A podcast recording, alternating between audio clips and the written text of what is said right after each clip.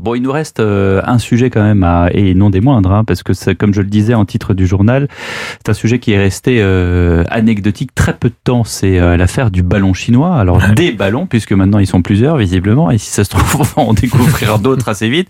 on, on, a eu des insights comme quoi il y aurait un ballon au-dessus de Marie-Galante, mais la photo ayant été postée mercredi, on s'est dit maintenant que finalement c'est peut-être celui qui est au-dessus de, de l'Amérique latine, en tout cas en attendant officiellement deux ballons chinois euh, qui euh, survolent euh, les des États américains qui sont certes dépeuplés, Wyoming, Montana, Dakota du Nord, mais qui sont stratégiques en ce qui concerne l'armement américain. Est-ce qu'il faut s'inquiéter, William T Oui, moi je pense qu'il faut s'inquiéter pour pour plusieurs raisons. La première, c'est que moi j'ai du mal à ne pas voir une réponse chinoise à la visite de, de Nancy Pelosi à Taïwan parce que les autorités chinoises considèrent que Taïwan fait partie de leur territoire en raison de la politique de la Chine unique et qu'ensuite après ils testent la résistance américaine auquel ils font très attention à leur espace aérien depuis les, les attentats du 11 septembre 2001. Et c'est pour tester bien un, quelque chose d'anecdotique qui n'est pas menaçant, mais c'est pour voir quelle sera la réaction américaine, comme ils font à Taïwan, en type euh, si par quelqu'un s'introduit sur l'espace aérien. Hmm.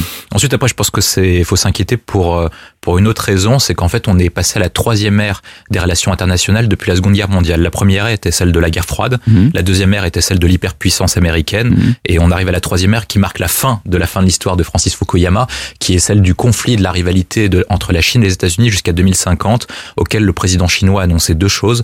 La première, c'est qu'il était capable de concurrencer les États-Unis sur tous les domaines. Il veut capable de le concurrencer même sur l'espace aérien. Il a dit qu'il pouvait battre les États-Unis en économie, sur les questions agricoles, euh, dans les airs, sur mer, sous les mers et, euh, et même sur terre. Et il a dit une autre chose qui était très importante aussi dans ses vœux il y a un an aux militaires, c'est que si par cas quelqu'un, un pays voudrait résister aux ambitions chinoises sur Taïwan, il se heurterait face à leurs montagnes et leur sang euh, coulerait dans leurs rivières. Donc c'est assez explicite en termes de menaces. Et le troisième point que je vois qui est le plus intéressant, c'est qu'on approche petit à petit de la date fatidique de 2024 avec deux échéances précises. L'élection de la présidence à Taïwan pour voir quel sera l'état de Taïwan. Et le deuxième point, c'est l'élection à la présidence américaine en novembre. Et moi, je n'exclus pas je pense qu'il faudra faire très attention. Une invasion chinoise entre novembre 24 et janvier 25, si vous avez un changement de président des États-Unis, notamment s'il devient républicain, parce qu'en fait... Une invasion chinoise, c'est-à-dire bah, C'est-à-dire que la Chine pourrait essayer de récupérer Taïwan par la force, ah. en raison d'une chose précise, c'est-à-dire que depuis 2021... au sol? Au sol, je, je, je l'exclus pas. À partir de 2021, ils ont commencé à construire des navires auxquels ils avaient besoin de trois ans mhm. pour pouvoir en faire assez pour pouvoir mhm. envahir Taïwan. Et le deuxième point, c'est qu'est-ce que fait le président des États-Unis si c'est pas que c'est Joe Biden qui est battu le 4 novembre 2024 et qu'il y a une invasion militaire, est-ce qu'il aura la légitimité pour décider d'une intervention américaine au sol à Taïwan? Benjamin Morel. le scénario de William est très apocalyptique. J'espère qu'il qu'il aura tort. Moi, je vois quand même deux éléments qui, en effet, motivent aujourd'hui les Chinois. Le premier élément, c'est en réalité l'isolement de l'Occident. La guerre en Ukraine l'a montré. Souvenez-vous les votes à l'ONU, etc.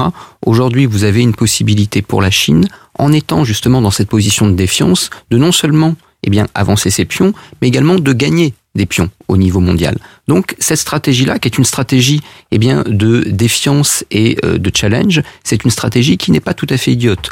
L'autre élément, c'est qu'on a un régime qui est aujourd'hui un régime relativement affaibli. Mm. Xi Jinping, avec la crise Covid aujourd'hui, a besoin de retrouver de la légitimité. Quand vous avez un régime dont la légitimité est affaiblie, mm. eh bien, vous avez comme solution, et cette solution en règle générale, elle est très très porteuse, l'affrontement à l'international. Mm.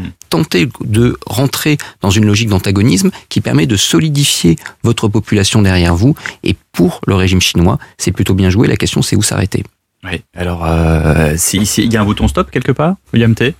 Je je pense pas parce qu'en fait Xi Jinping est dans une situation qui est particulière. C'est le troisième empereur chinois depuis euh, le premier étant Mao Tse-tung et le deuxième étant Deng Xiaoping et il a réussi à s'accaparer des pouvoirs de façon exceptionnelle pour euh, deux raisons précises. La première, c'est qu'il a promis de récupérer Taïwan. Et la deuxième, c'est de fixer l'horizon de superpuissance chinoise d'ici l'horizon 2049 pour fêter le centenaire de la République populaire de Chine. Et pour montrer qu'il est capable de réussir ça, ces deux éléments, il doit faire face aux États-Unis d'Amérique. Et vraisemblablement, il va être tenter, au vu de ces difficultés internes en raison de la politique zéro Covid, de la faible croissance chinoise, de réussir sur les autres plans qui sont principalement en termes de politique étrangère Est-ce qu'il peut intervenir sur la question de, de l'Ukraine? Vraisemblablement pas, au vu des intérêts chinois euh, de commerce avec l'Union européenne et de ses intérêts stratégiques avec la Russie. Est-ce qu'il peut intervenir sur un autre théâtre d'opération? Mm. Non. Donc il lui reste deux espaces d'intervention, affronter euh, l'hégémonie américaine ou le cas de Taïwan le cas de Taïwan, vraisemblablement, ils seront pas prêts d'ici la fin de l'année, avant la fin de l'année. Donc, il lui reste de tester euh, la résistance américaine d'une autre manière, soit de les battre au sol, comme je l'avais dit, soit de battre sur un autre espace. Mais en tout cas, il faut qu'il montre qu'il est capable de battre les États-Unis sur des domaines. En attendant, dans, vraiment dans, dans les dans l'immédiateté du moment, euh, les États-Unis, ils font quoi? Ils vont observer euh, ces comment dirais-je ces ballons chinois en continuant bah, à, à s'indigner. Bah, Anthony Blinken a reporté comment dirais-je son voyage à Pékin qui, qui crée une sorte d'incident diplomatique parce que les Chinois se fâchent. Moi, je, moi, je, je, ferai un parallèle. Je pense que, que les États-Unis ont fait une erreur. Je pense qu'ils auraient dû abattre les ballons en raison de. Ah oui, je pense qu'ils auraient dû les abattre parce qu'ils ont fixé une doctrine qui était claire à partir du 11 septembre 2001, c'est que l'espace aérien américain est inviolable. Hmm. Et donc, ils doivent maintenir... Là, on est au-dessus des couloirs aériens, hein, quand même, hein. Oui, mais je pense qu'ils auraient dû le faire pour marquer une question de principe.